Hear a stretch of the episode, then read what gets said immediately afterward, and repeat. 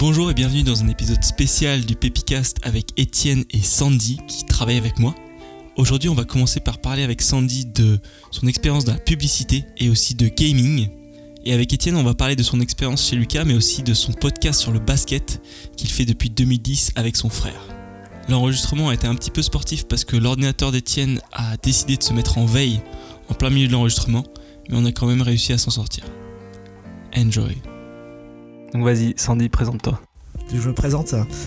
Euh, du coup, euh, Sandy Goldscheder, euh, je suis à la tête du département UX chez Lucas. Avant ça, j'étais, je suis arrivé chez Lucas en tant qu'intégrateur et UI designer. C'est ceux qui connaissent ou comprendront ces mots. Sinon, c'est un peu, c'est un petit peu cryptique, mais en gros, je je dessine des interfaces et je, les code pour qu'elles soient, euh, soient exploitables par nos, euh, par nos développeurs. Et euh, avant ça, ma formation, c'est une formation, j'ai commencé en faisant maths sup maths spé. Et puis là, je me suis dit, c'est pas possible, je ne me vois pas faire 4 ans, 3 ou 4 ans d'école qu'avec des mecs. Alors souvent les gens ça les fait extrêmement rire parce qu'ils disent Ah bah le mec euh, il voulait pas voir que des garçons. Et je dis non non ça aurait été pareil, tu m'aurais dit une 4 ans dans une école où il y a 80% de filles, même souci. Euh, j'ai un vrai souci avec les, avec les milieux qui sont, qui sont pas mixtes, qui sont pas vraiment assez équilibrés d'un point de vue, euh, point de vue sexe, parce que tu te retrouves avec, avec des, des décalages qui sont pas très agréables. Et donc du coup, ben, après, après la j'ai intégré les decks, où j'ai fait un master euh, classique en business, euh, business et marketing. Et après, Fred et Farid, publicité, c'était mon objectif de base, être planeur stratégique dans le monde de la pub. Euh, et puis voilà, je suis parti chez, euh, je suis parti chez Fred et Farid, j'ai monté ma boîte, j'ai fermé ma boîte et je suis arrivé chez Lucas. Et Fred et Farid, c'est ceux qui ont pour devise si on baisse les bras, coupez-nous la tête. Exactement. C'est comme ça, c'est comme ça que t'es accueilli dans les, dans les locaux de Fred et Farid Paris. T'as ce grand bandeau au-dessus de l'accueil qui dit euh, si on baisse les bras, euh, coupez-nous la tête. Et c'est un petit peu le motto de la de, de l'agence. En tout cas, ça l'était à l'époque où j'y étais. Euh, parce que c'est le motto des gens qui, ont- qui l'ont créé. Euh, Farid Mokar et Fred Rayard, hein, qui sont deux personnes euh, un peu folles mais, euh, mais très intéressantes Ça veut dire quoi un peu folle? Un peu folle. Si vous cherchez, si vous faites un peu quelques recherches sur, euh, Fred et Farid, vous verrez que l'agence a une réputation euh, qu'on dira sulfureuse, euh, pour, euh, pour dire ça de manière polie. Je, vous laisserai, je vous laisserai creuser, je ne rentrerai pas dans les, dans les détails. Mais en gros, c'est vu comme une, comme une agence qui, qui beaucoup et qui fait, qui, qui fait beaucoup travailler ses collaborateurs. hein. Beaucoup, voire trop. Euh, et euh, notamment dernièrement, il y a aussi eu des soucis, euh, euh, des articles qui sont sortis. euh, je, je sais pas si vous avez suivi autour de la pub, il y a eu pas mal de, euh, d'articles qui sont sortis autour de euh, La Ligue du LoL, ils en faisaient partie ou? sur la ligue du LOL. hein. On reviendra sur la ligue du LOL parce que ça a l'air énorme. C'est quoi la ligue du LOL La Ligue du LoL, c'est euh, tout un groupe euh, sur Facebook de journalistes qui, dans les années 2010, euh, ont commencé à faire des blagues en interne sur, sur Facebook et qui, du coup, avaient aussi toute une activité sur Twitter et qui faisait, harcelait un peu les gens sur Twitter en se moquant, en stigmatisant, en faisant tout le temps des tweets répétitifs sur certaines personnes. Et il y avait une espèce d'entente entre ces personnes-là pour ne pas donner de poste à ces gens. C'était souvent des hommes. Il y a des personnes qui ont été, du coup, euh, c'était Libé. euh, Il y avait euh, pas mal de grands médias comme ça et ils ont été mis à pied, ces personnes-là, de, ces médias. Donc ça a fait un gros buzz pendant le mois de février. Mais euh, je suis étonné que vous n'en ayez pas euh, entendu parler. Je regarde pas les infos. Vous regardez pas les médias, vous regardez pas les réseaux sociaux, vous regardez pas les infos. Vous êtes coupé du monde, vous vivez en autarcie. On vit dans une cave avec, euh, avec Sandy. C'est soit, soit une case, soit sinon on recycle Diam si on dit dans ma bulle. hein. C'est, c'est un peu, c'est un peu l'idée. On va compter le nombre de fois où tu cites Diams ou pas? Ça risque de pas être très très élevé parce que à part dans ma bulle, je connais pas grand chose. Oh là là. Oh le regard. Si, mais il faut pas le dire. Donc du coup, tu disais, ouais, ils ont, ils ont une ré- réputation un peu sulfureuse. Ouais, un peu sulfureux. C'est une, c'est une agence euh, qui est vue un peu comme l'agence à la, à, à la dure où tu vas, où tu bosses beaucoup trop, euh, où les conditions sont, sont perçues de l'extérieur comme, comme vraiment rudes. Et puis dernièrement, il y a eu des sorties de, euh, de femmes euh, qui euh, dénoncent des, euh, des comportements euh, déplacés de la part des, des, des dirigeants et ou du top management de chez FF. Après, je t'avoue, enfin moi tu vois, j'ai lu ces articles et c'est un peu particulier parce que bah, moi j'ai pas trop vécu ça. Forcément, déjà en tant que mec, même si je m'appelle Sandy, voilà, c'est pas c'est pas un truc spécialement que, que j'ai pu vivre. Moi, ça me fait toujours penser à Sandy, dis-moi oui. C'est oui, je sais. Ouais. Il se trouve que tout le monde chante ça et je pense qu'à force, mes potes ne savent plus que c'est Andy et pas Sandy. Mais euh, non, voilà, c'est moi je l'ai pas vécu. Moi j'ai vécu. Ça a été, euh, ça a été deux ans très très dense. Je le disais où je finissais très tard, mais euh, c'est deux ans que, que j'ai surkiffé à 200% parce que c'est t'apprends. Enfin c'est la prépa quoi. Et tu finis vraiment à 6h du mat? Bah, J'ai eu, des, j'ai, eu des, des de, longues, de, de, longues semaines où, quand tu as un appel d'offres, tu finis, tu finis à 8h, puis toi, tu vas, tu vas dormir et tu reviens 3 heures après. Et, mais c'est ce que, c'est ce, ce que j'explique la plupart du temps. ce qui est un peu particulier, c'est que tu es, au courant quand tu rejoins FF que ça va tourner comme ça. Et c'est une philosophie d'agence qui, inclut aussi les, dirigeants. Farid, à 4h du mat, il relisait mes présentations. J'allais le voir dans son bureau, il était là. Euh, mon bon boss direct, euh, il, écrit, il était à côté de moi, il écrivait des présentations c'est ça là. Et la grande différence, c'est que moi, à 8h, je rendrais le truc et j'allais dormir, pendant que eux, ils passaient chez eux, ils se nettoyaient le visage et ils partaient, ils partaient le présenter aux clients. Donc euh, voilà, c'est un, peu, particulier, mais c'est. T'as as des, moments de, as des moments difficiles, t'as des moments euh, de, vraie, cohésion euh, d'équipe qui sont liés à ça. C'est vraiment, enfin, quand je compare ça à la prépa, c'est pas une blague, j'ai le même sentiment qu'en prépa. Aujourd'hui, mes meilleurs potes, c'est des potes de prépa. Euh, bah, j'ai un peu, j'ai gardé des liens avec des gens de chez, de chez Fred et Farid, tout simplement parce qu'on a vécu la, la, la, même chose et que ça te, ça te, ça te, ça te lie et c'est vraiment cool. On a l'impression qu'il parle de l'armée, tu sais. Il a vécu la guerre avec ses, avec ses camarades. C'est exactement ça. On se réveillait côte à côte, on se regardait dans les yeux et on, on a survécu un jour de plus. Bah c'est un peu ça, hein. c'est pour ça que tu fais des, bootcamps ou des trucs comme ça, c'est que ça, plus tu vis des trucs extrêmes avec les gens, plus ça te, plus ça te rapproche. T'es quand même un peu plus proche de, de, gens avec qui tu fais des trucs extrêmes que si tu vas bruncher une fois tous les trois mois avec eux quoi. Après ça t'empêche pas d'aller bruncher avec des gens que t'aimes bien. Hein. Il y a un entre-deux à trouver. C'est pas pour rien qu'après je suis parti. Il y a un moment où bon, ça, ça prend, tu, tu, tu payes un peu avec, euh, avec, avec ta vie et, euh, et tu dis à un moment faut peut-être mettre faut peut-être faut peut-être faire euh, attention. On est... Étienne, tu es toujours là? Je suis toujours là, mais du coup, on a perdu à peu près tout ce que j'ai dit sur, euh, sur, le, sur le podcast. Ça, nous, ça, fait donc, ça fait donc une demi-heure qu'on enregistre, et du coup, j'ai dû parler à peu près trois minutes. Voilà, tout ce qui était intéressant entre les deux, c'est mort. On peut repartir. Ok. Ça. Voilà, non, mais refais une présentation rapide, effectivement, Étienne, de ce que tu fais chez Lucas, ce que tu fais à côté. Ok, du coup, Étienne Descours, euh, 31 ans, euh, fraîchement papa depuis un an, euh, une petite fille, Victoire, s'appelle Victoire. Euh, du coup, je suis, je suis manager au sein du département consulting chez Lucas depuis un peu plus d'un an maintenant. mon parcours, c'est école de commerce, décathlon pendant deux ans et demi en tant que chef de, en tant que chef de rayon. super école de la vie où tu apprends plein de choses et où tu prends plein de gamelles, mais t'en apportes plein, enfin, t'en retires plein d'enseignements. donc, hyper intéressant, du management, tu fais à peu tous les aspects d'une entreprise, mais sur un rayon. donc c'est hyper intéressant. Euh, très passionné de sport, donc ça collait bien aussi avec mon univers. Euh, suite à ça, j'ai euh, décidé de changer pour avoir un peu plus d'équilibre vie perso, vie pro, et je suis parti sur une entreprise qui s'appelle AssoConnect, qui était une petite start-up qui venait de faire une levée de fonds. ils étaient 7, j'en suis parti 6 mois après, et on était 17, et un mois après, j'ai intégré Lucas, et où j'ai découvert une, entreprise où tous les matins, je me dis, allez, c'est bon, je suis content d'y aller euh, ça va être top. Vraiment, on a euh, un métier, euh, on a un métier passionnant euh, qui change en permanence et on a une, une, assez grande liberté pour pouvoir euh, euh, innover et, et, sortir un peu des, des, des clous. On n'est pas sur une entreprise formatée comme j'ai pu le connaître avec des stages comme, comme SAP, comme Publicis, où on est dans des univers complètement cloisonnés et où tu restes à ta place sans avoir de possibilité de, de, de sortir de, de, cette boîte. donc voilà, c'est une vraie, un vrai plaisir que de, que de travailler chez Lucas aujourd'hui. Et à côté de ça, tu fais des podcasts depuis? Ouais, podcasteur, podcasteur depuis 2010, euh, donc du coup presque 10 ans, et euh, on a créé le premier, on a créé le premier en 2010 euh, sur la NBA, il s'appelle Poster Dunk, issu d'un blog écrit, on a transitionné vers de, un podcast de l'audio, voilà, merci.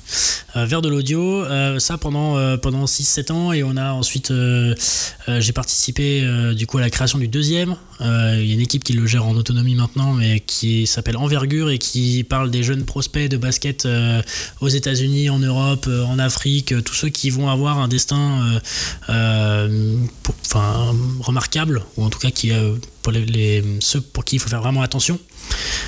Et on a créé le dernier en août 2018 qui concerne le championnat de basket en France et le basket européen et qui s'appelle Ficelle. Et où là, pour le coup, bah, on est sur euh, la première année, donc euh, ça se met en place. Euh, et j'en parlais tout à l'heure avant que ça coupe, mais les stats par, par épisode, c'est entre 1000 et, 2000 écoutes par, par épisode selon. évidemment, Poster Dunk en glane le plus. Et, et Ficelle ferme la marche, évidemment, sur sa première année. Et du coup, si ça fait 10 ans que tu fais ton podcast, est-ce que, est que tu penses qu'il y a des mecs qui t'écoutent depuis le début Je pense qu'il y a des mecs qui écoutent depuis le début, ouais.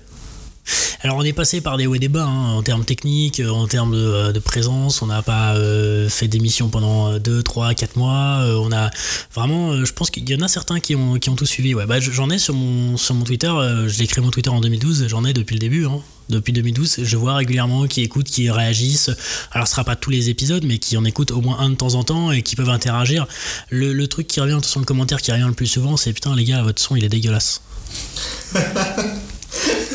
Voilà, ça c'est le commentaire qu'on nous a fait le plus, je pense. Et c'est pour ça que tu es aujourd'hui avec ton nouveau euh, cadeau Ah bah là, j'ai ouais, nouveau cadeau, euh, micro, euh, obligé, obligé le Blue Yeti. Avant c'était le kit main libre via Skype avec 5 personnes sur le Skype en, en, dépendant de la bande passante d'une box qui n'est même pas, qui doit être en ADSL. voilà, c'est toujours compliqué d'avoir un flux propre à l'écoute et surtout au même niveau pour tout le monde. Ouais, vous faisiez aucun effort quoi. Non, c'est vrai. Bah, c'est vrai, mais en même temps, euh, c'est vrai que. Euh, enfin, il y a toujours eu cette envie de faire quelque chose de mieux.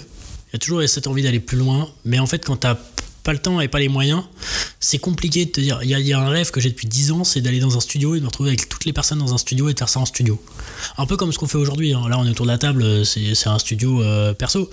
Euh, mais euh, ouais, ça serait ouf d'avoir un ingé son qui te règle tes micros, t'as une voix suave et, tu parles, et tu parles avec, avec, avec 3, 4, 5 personnes et t'interagis. Tu vois les gens surtout. Parce qu'on on s'est jamais vu. Alors, on a certains qu'on a vu en vrai. Il y en a certains que j'ai vus en vidéo euh, via Skype, mais quand tu enregistres à 5, tu peux pas avoir la vidéo à 5. Et donc il y en a, je n'ai jamais vu leur visage. Donc c'est ça qui c'est ça aussi qui est hyper particulier. Non, attends, depuis 10 ans, depuis 10 ans, non, depuis 10 ans, j'ai vu euh, tous ceux avec qui j'ai commencé il y a 10 ans, je les ai vus. En vrai. On s'est déjà rencontrés, on s'est déjà vus, etc. Mais sur les derniers, on va dire qu'il y en a, je les ai pas encore rencontrés. Mais c'est ça aussi qui est sympa, tu vois, c'est t'as pas besoin de connaître la personne, tu échanges quand même sur des, sur des sujets. Euh, ah, je vous laisse, je vous laisse toi sur le fait que vous jouez. Non, non, sur ça, tu prêches un converti. Moi, j'ai mes deux meilleurs potes, je les ai connus en jouant, euh, en jouant sur Internet. Donc, de base, je les connaissais pas et on était, on est devenus hyper potes. Et après, on s'est rencontrés en vrai et ça, ça a figé l'amitié dans dans, dans, dans, dans, la pierre. Mais euh, de base, on a été longtemps euh, sans se, sans se voir et on était déjà très très proches. Et aujourd'hui, on joue plus et on est meilleurs potes. Et à quel jeu?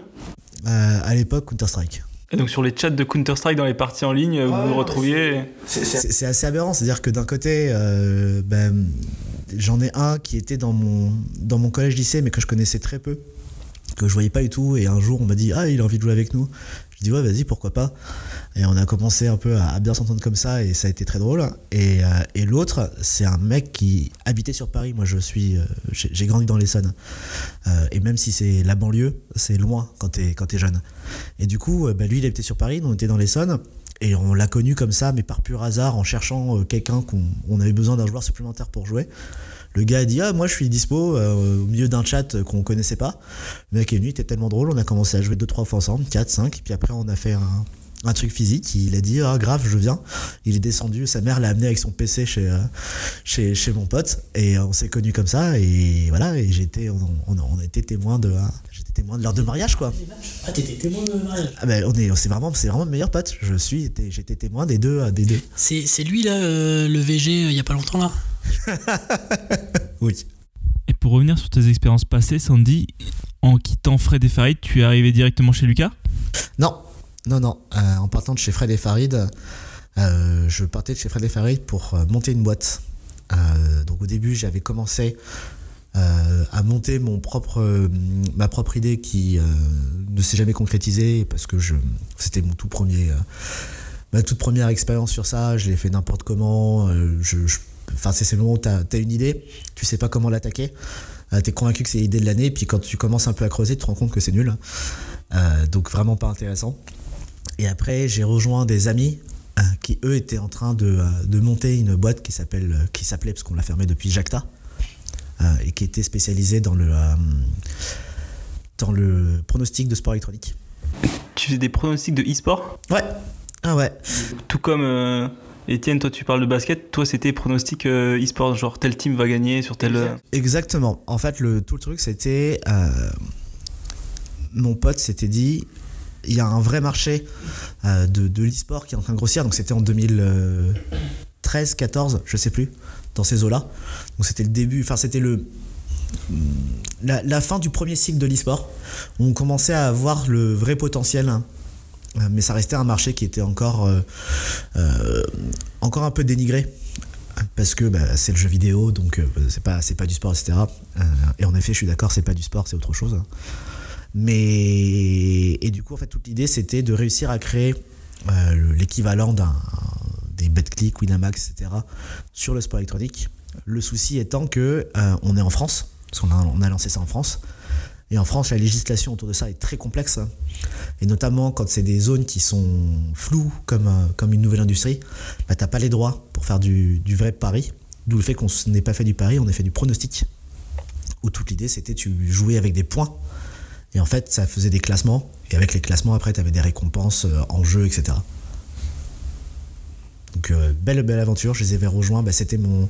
c'était la première fois que je faisais euh, bah, le travail, ce pour lequel je suis rentré chez Lucas, qui était de l'intégration et du, et du design. c'est quelque chose que j'ai, je faisais depuis longtemps, de manière non professionnelle. Hein.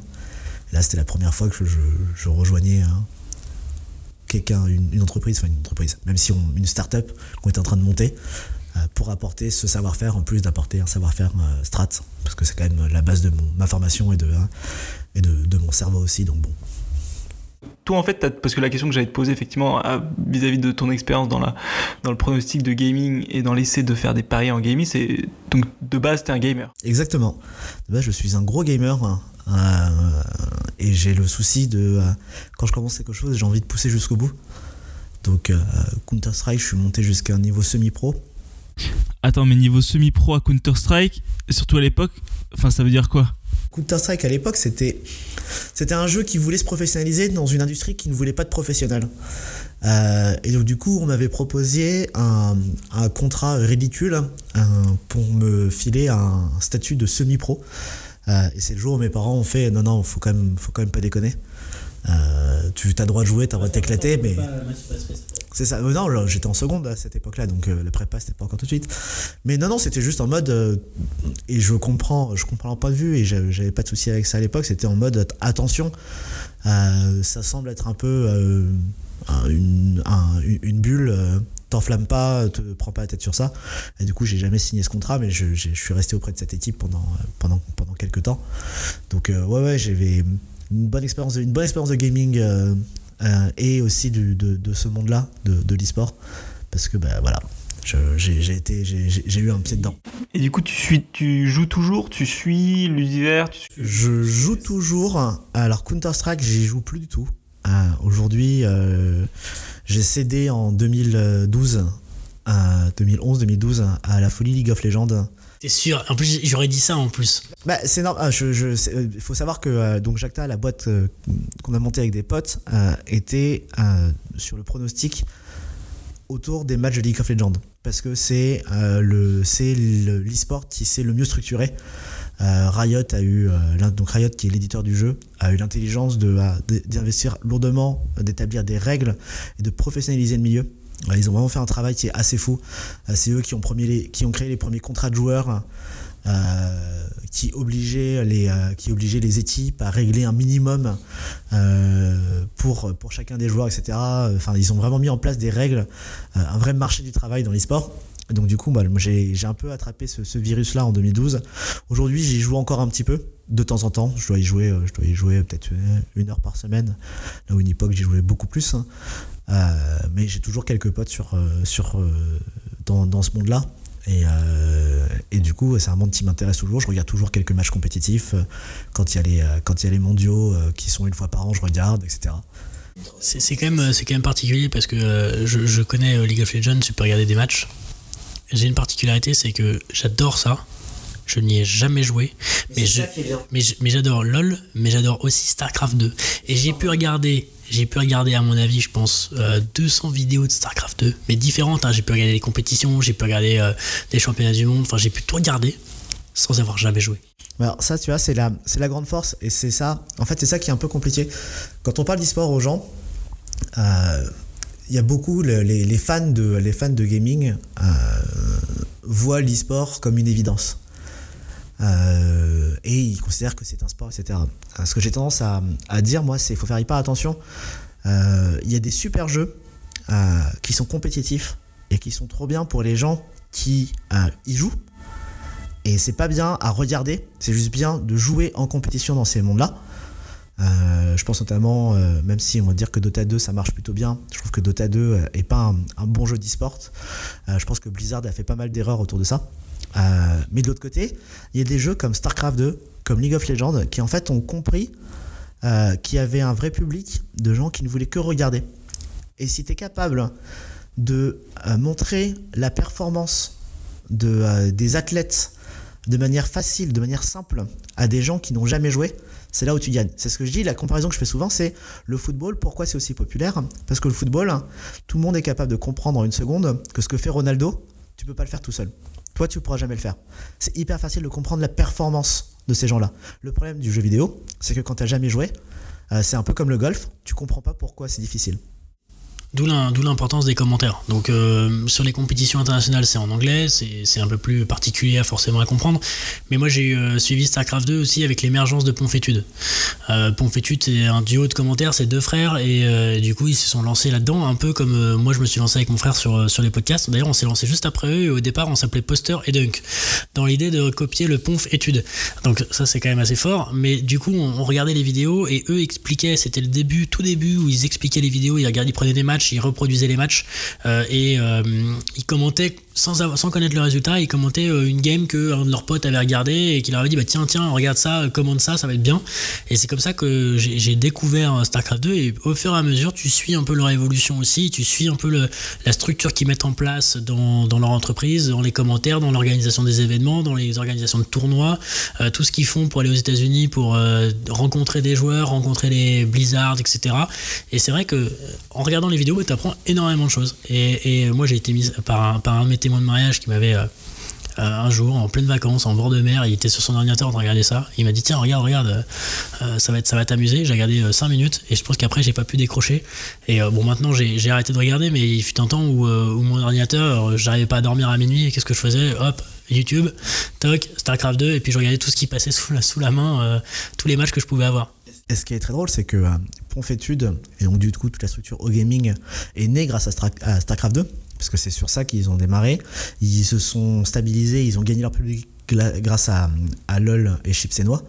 Euh, mais ce qui est intéressant de voir, c'est qu'aujourd'hui, euh, c'est un peu le service inverse qui est rendu parce que StarCraft 2 est un jeu un peu mourant, parce que ça reste un jeu vraiment niche qui est plus beaucoup joué, mais qui arrive à subsister en France notamment grâce à Ponfétude enfin, grâce à O-Gaming, parce que c'est eux qui le castent. Euh, ils organisent plein de tournois.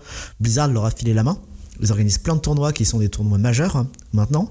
Enfin, c'est pas majeur au sens propre, parce que tournoi majeur est un, est un terme technique normalement, mais majeur au sens ils sont importants. Euh, et surtout maintenant, ils ont leur propre équipe avec des joueurs coréens dedans et tout. Enfin, c'est très drôle de voir comment la roue a tourné. Et puisqu'on parle d'évolution, Étienne, tu disais tout à l'heure que vous étiez les premiers à faire un podcast sur le basket en France. Maintenant, ça a évolué? Ouais, je pense que maintenant, euh, tu dois pouvoir en compter une quinzaine.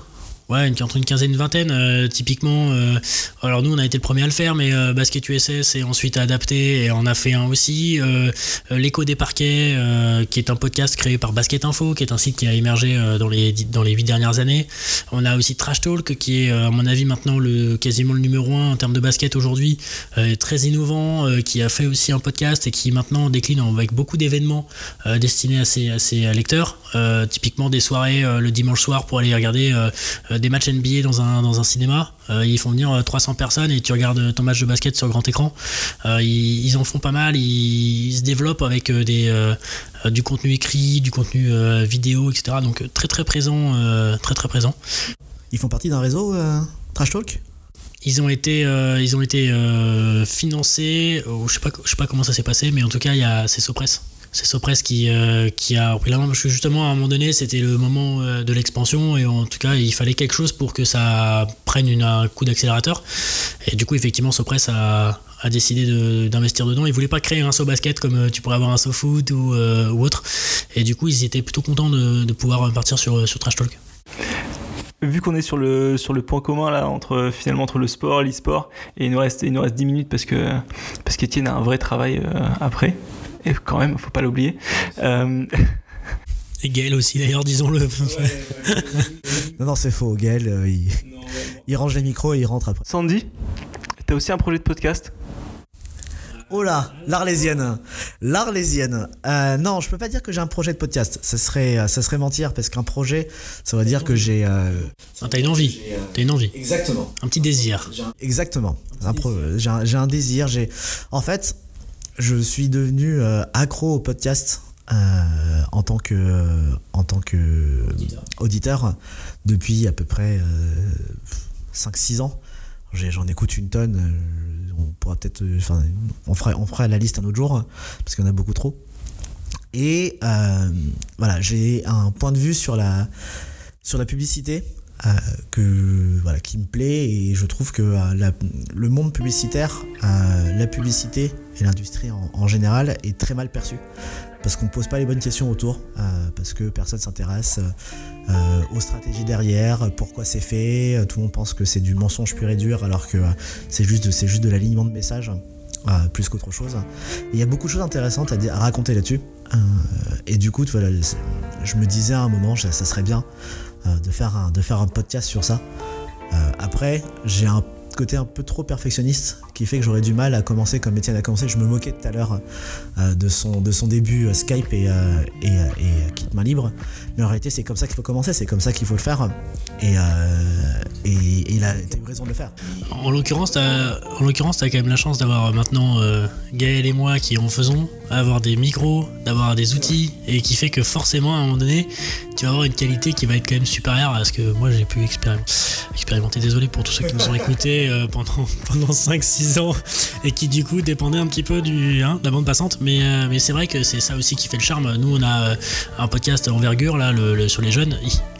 Leur remarque de fabrique, c'est qu'il y a toujours quelqu'un qui bouffe pendant leur émission. Mais tout le temps, il y a quelqu'un qui est en train de manger des chips, qui est en train de manger quelque chose et qui n'a pas coupé son micro. Et, ou alors euh, un mec qui a des voitures de flics qui passent derrière, ou un avion qui décolle au-dessus de la tête du mec. Enfin, il y a toujours un truc particulier qui arrive. Du coup, euh, est-ce que, est que ça te dirait pas de relever un petit défi euh? J'aime pas quand tu me dis ça avec ce regard-là. Là. Ah, c'est pas un regard. Nous sommes à l'heure de l'enregistrement, à la date de l'enregistrement, nous sommes le 22 mars. Oui. Est-ce que ça te dirait pas de faire un essai avant la fin avril? C'est une bonne utilisation. Pourquoi pas Pourquoi pas 9 avril. Ce traquenard. Je, je savais qu'il y avait un traquenard dans cette histoire.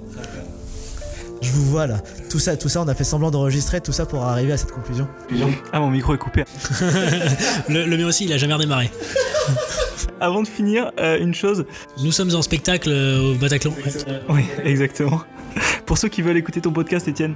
Alors pour retrouver, euh, pour retrouver les trois, euh, vous tapez posterdunk.fr et vous allez retrouver la présentation des trois podcasts avec le lien vers euh, la page SoundCloud.